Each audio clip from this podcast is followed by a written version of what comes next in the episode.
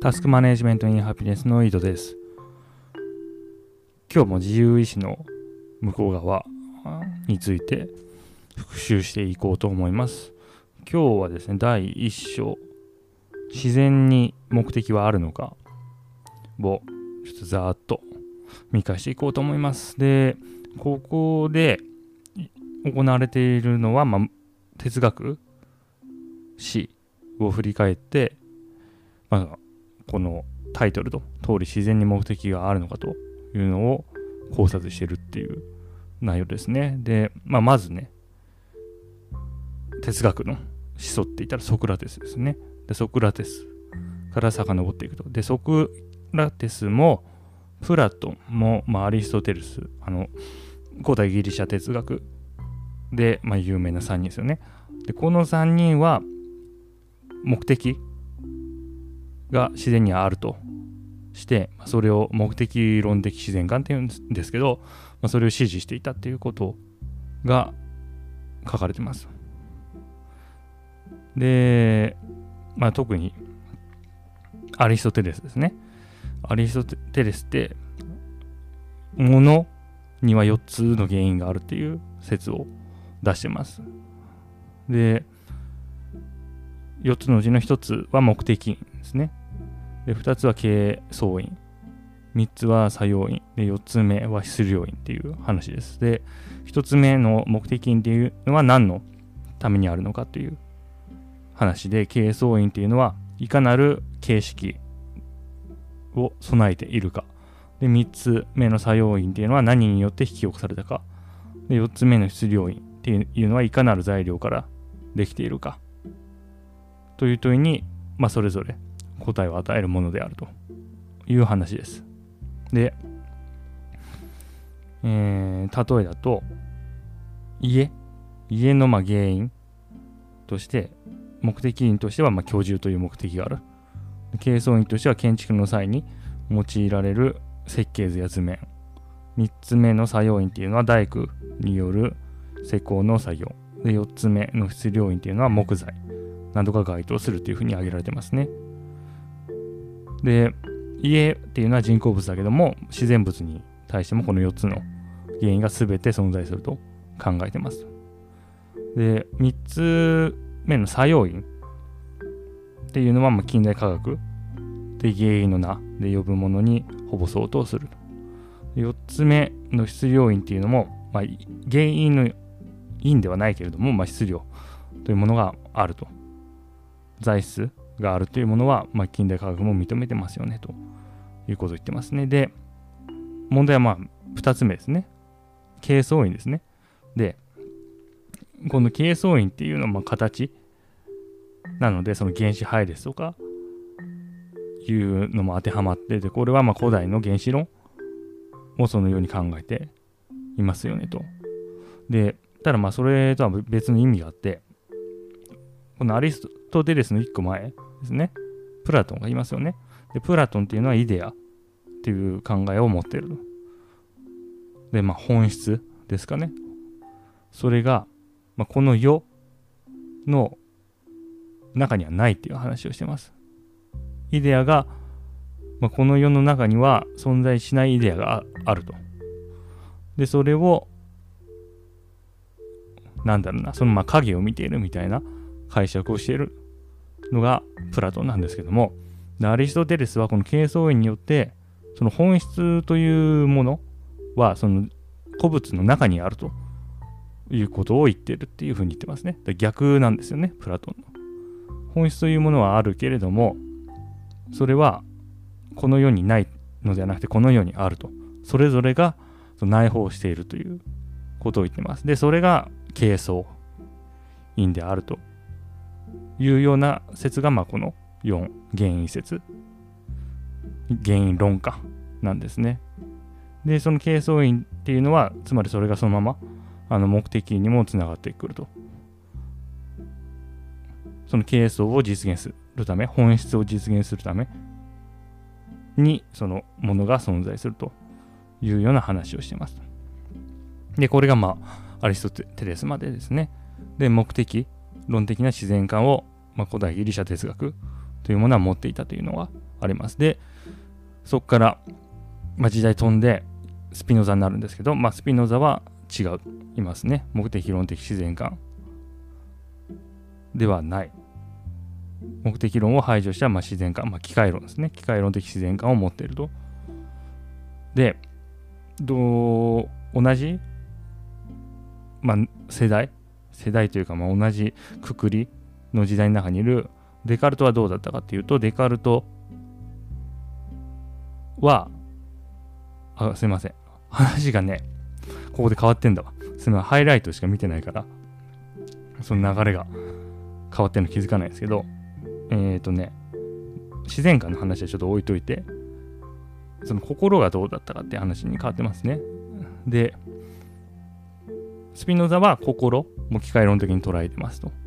その他の自然物と同じですという話の中で、デカルトはそうじゃないですと言ってますね。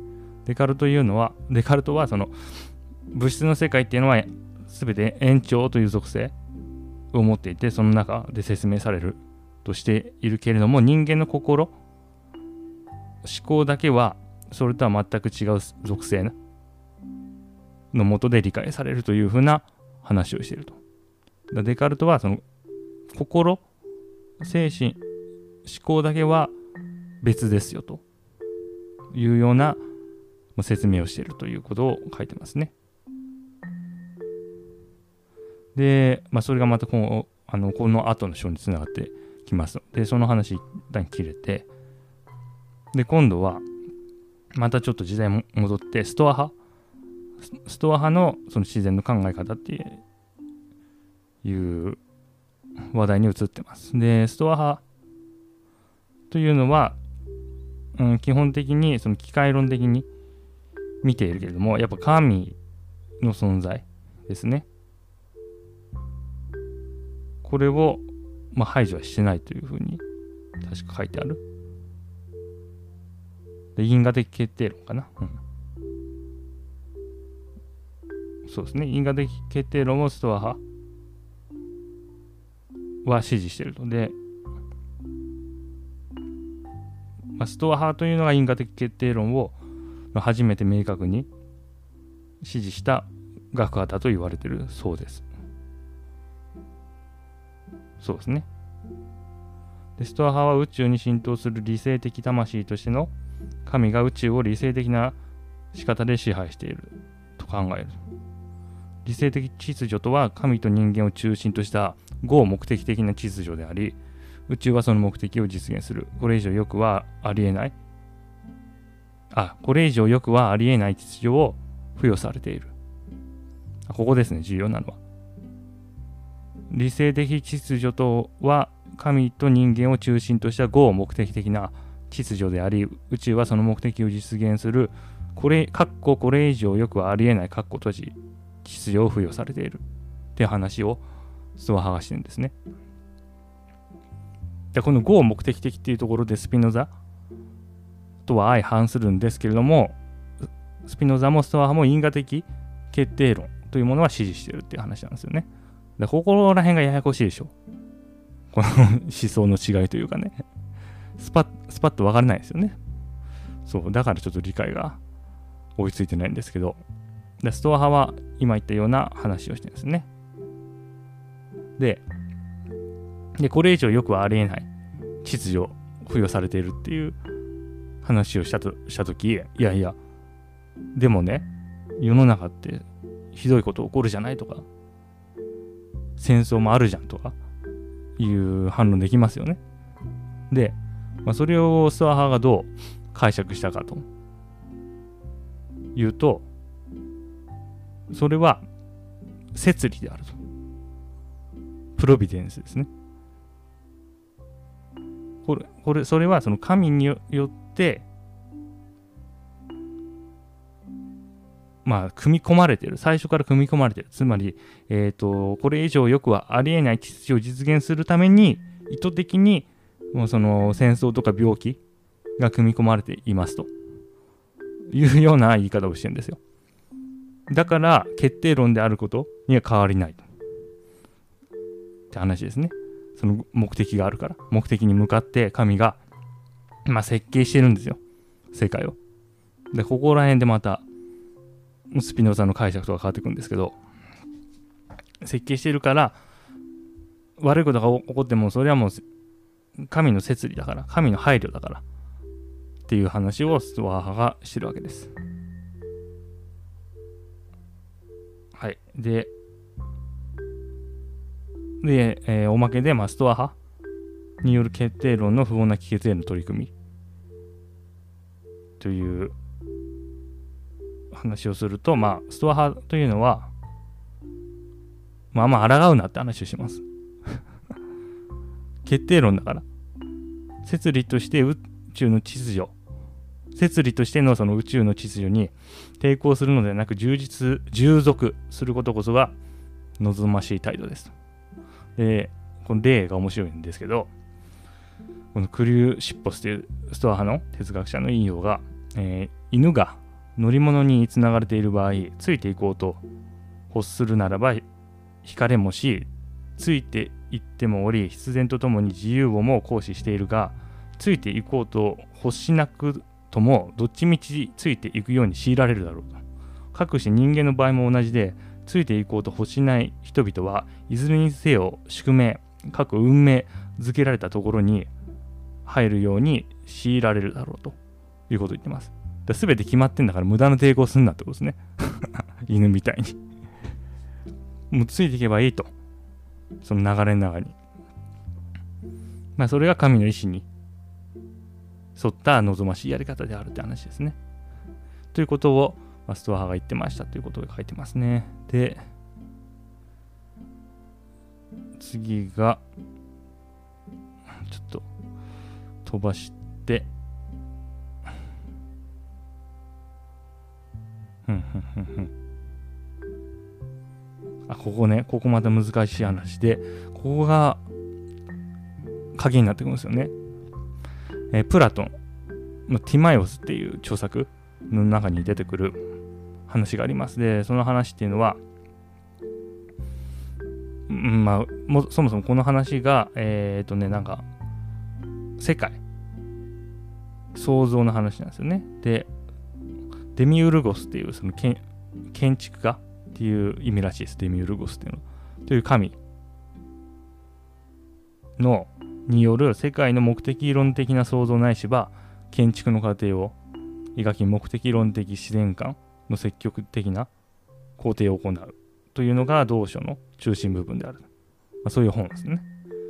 で、その中で、その世界建築者デミウルゴスは建築に先立つある無秩序な原理に手を加えることで世界に秩序を与える。この世界建築に先立つ原理をプラトンはアナンケ過去必然と呼ぶデミウルゴスはこのような非理性的なアナンケを解き伏せながら世界建築の作業を進めなければならない。このアナンケっていうのがね、この本で結構出てくるんですよ。で必然っていう意味なんですけど、この意味、アナンケって、かっこ必然っていう意味が、自分がそれまでその必然という言葉に持っていた意味と違うんで、結構ね、混乱してくるんですよね。で、ま、どう違うかっていうのがこの後に続きます。で、このアナンケイコール出現、必然は方向する種類の原因。あの、さまようって書いて方向ですね。さまよってる種類の原因とか思考を書いて、あの欠如のケースですよ。思考を書いてただ出任せのものを無秩序にその時その時に作り出す原因とも言われる。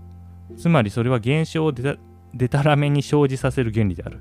プラトンがそこで何を念頭に置いていたかについてはティマイオスの翻訳者草山京子の注釈が役に立つ。以下の引用を内容だけではなく言葉の使い方にも注意して読んでほしい。で引用入りますね。例えばデモクリートスによると原子の運動衝突絡み合いによって全ての事物は結合して生じたり解体して消滅したりする。そしてこの原子の運動は物体的な必然性に支配され合目的的に反するという意味で偶然的である。こうした世界には意図的に制作する交渉のような秩序づける原因者なるものの介入する余地は全くない。引用終わり。でここからも分かるようにティマイオスのアナンケイコール必然はデモクリトスの原子論に基づく自然観を念頭に置いている。原子論者の目的論なき自然観によってはプラトンが見出す見事な秩序と目的を備えた世界は説明できないのでありそこには意図的に制作する交渉のような秩序づける原因者のような目的論的原理が加えられなければならない。という思想がここでは読み取られている。はい。ややこしいでしょ？で原子論ですね。原子論からするとその原子がその、ほんとランダムにばあの動いてるという話ですね。だランダムだから、合目的的ではないんですよ。目的はないんですよ。ただただこのランダムに動いてるからね。だから合目的的に反するという意味で偶然であるって話ですね。で、それをアナンケ必然って言ってるんですよ。いや、偶然やんって 偶然と必然どっちなんていう感じなんですけど、アナンケという意味での必然っていうのは偶然であるっていうことなんですよ。で、ここからその、この本、またそのまま読みますけど、ここが重要なとこですね。注目してほしいのは、現代日本の注釈者である草山が直前で必然性に支配されていると述べた自然過程を形容するために、当然のように偶然的という言葉を使い、僕らもまたそこに対した違和感を覚えないという事実である。草山の言葉通り、偶然的には合目的的でないという意味がどうやらあるのだと。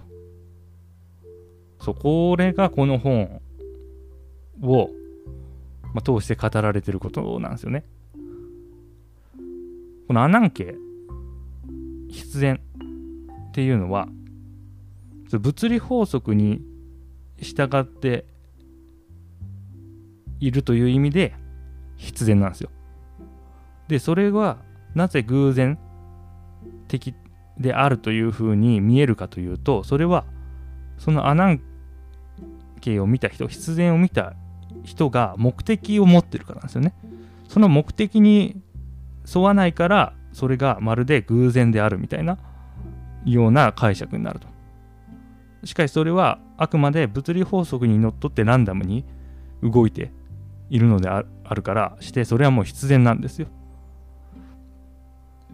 っていう話ですね。ここ。これがもう大章のまさに締めなんですけど。で、これをまた展開していくわけですよ。このただでさえ今もうややこしいんだけど、話が。で、5を目的だ。結局目的論。まあ私が最近、あのー、中心なトピックとして語ってる、まあ、目的ですよね。で目的論的世界観。5目的的。